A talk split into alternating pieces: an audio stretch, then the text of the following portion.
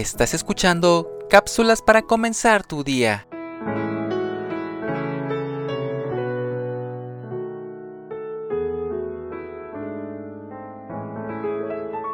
Nadie es superior a su prójimo, no importa el título ni el nivel de rango que tenga. Nunca dejará de maravillarme el lenguaje corporal que empleaba Jesús en todos sus actos, especialmente cuando se trataba de la enseñanza. Jesús hace referencia a cómo lo llamaban sus discípulos. Era considerado, visto y llamado maestro, por lo tanto, el trato hacia él era especial.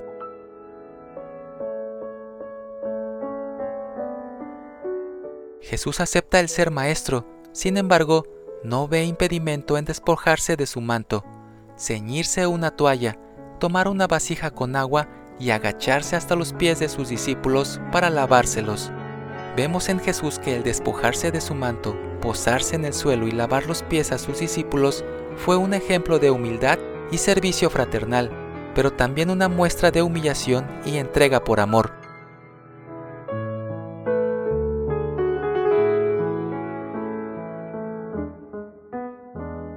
La palabra de Dios dice, Pues si yo, el Señor y el Maestro, he lavado vuestros pies, vosotros también debéis lavaros los pies los unos a los otros, porque ejemplo os he dado para que como yo os he hecho, vosotros también hagáis.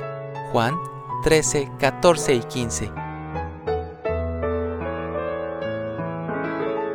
Rescatemos las enseñanzas de Jesús poniendo en práctica la humildad. Escrito por Marcela Franco de Macías.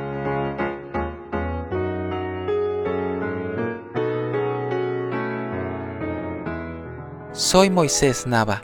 Que tengas un excelente día.